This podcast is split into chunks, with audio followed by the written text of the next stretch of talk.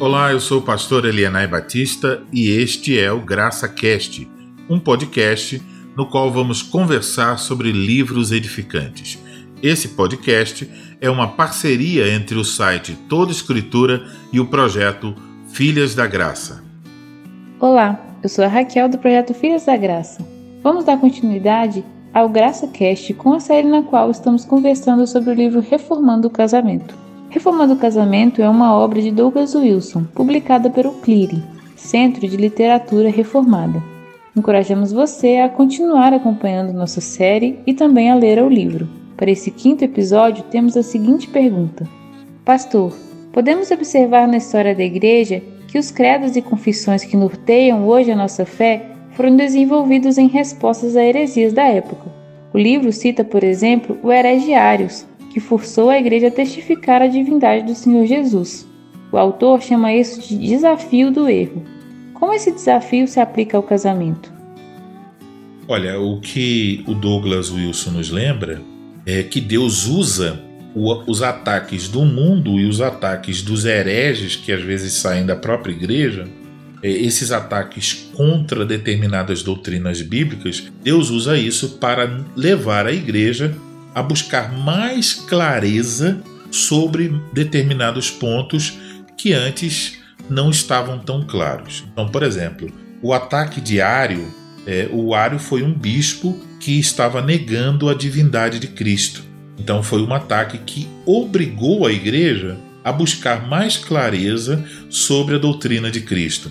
E o resultado foi que a igreja, por causa disso, é, acabou produzindo credos, né, como o credo niceno, e o credo atanasiano. Então, quando você lê, por exemplo, o credo atanasiano, você vai ver a preocupação de afirmar certas coisas e fechar várias portas as quais Ario estava tentando usar para é, negar a divindade de Cristo. Então, a igreja confessa que Cristo é 100% Deus e 100% homem, e o Ario estava tentando negar, negar isso. Então, isso obrigou os teólogos da época a estudarem, a buscarem clareza, a se voltarem para a Bíblia e obter respostas mais claras sobre esse assunto. O mesmo se deu com outro herege que o Douglas Wilson menciona, que é um homem chamado Marcião.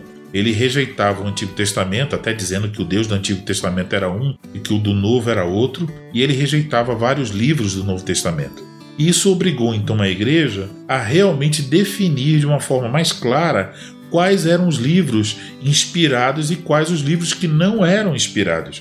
E aí então surgiu o que nós chamamos de cânon bíblico, que são a, é, que é a lista né, de, dos livros que a Igreja de Cristo considera como inspirados. Eu diria que nesse momento, não por causa de uma heresia, mas por causa do momento em que nós vivemos, essa pandemia, qual todos nós estamos é, enfrentando, né? É, a pandemia em si, ela também é um momento histórico que nos força a buscar clareza sobre diversos pontos. Por exemplo, um deles é o seguinte: o que é o culto? Nós somos obrigados a nos perguntar isso agora. Por quê? Porque muitas, muitas igrejas estão praticando é, o culto online. Então nós podemos nos perguntar: um culto online é realmente um culto?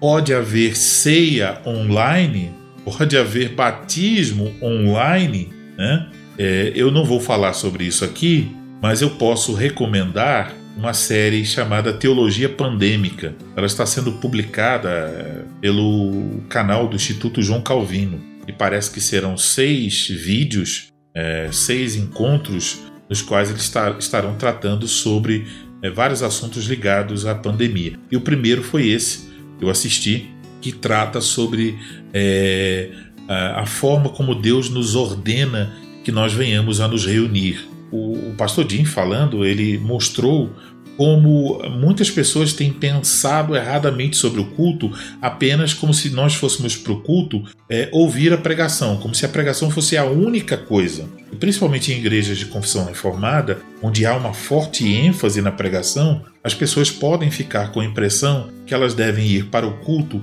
apenas para obter algo, receber algo. Porém, o que a Bíblia ensina claramente é que nós não vamos apenas para obter, mas também para oferecer. Nós devemos é, estimular uns aos outros, devemos edificar uns aos outros. Então, É, se fosse apenas para receber, nós poderíamos nos contentar com cultos online, mas parece que não é o caso. É, existem vários assuntos que.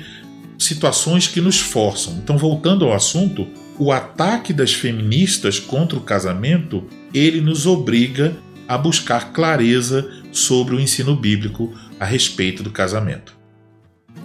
Encerramos assim mais um episódio do Graça Cast. Muito obrigada, pastora Elinai, muito obrigada a você que esteve escutando esse podcast.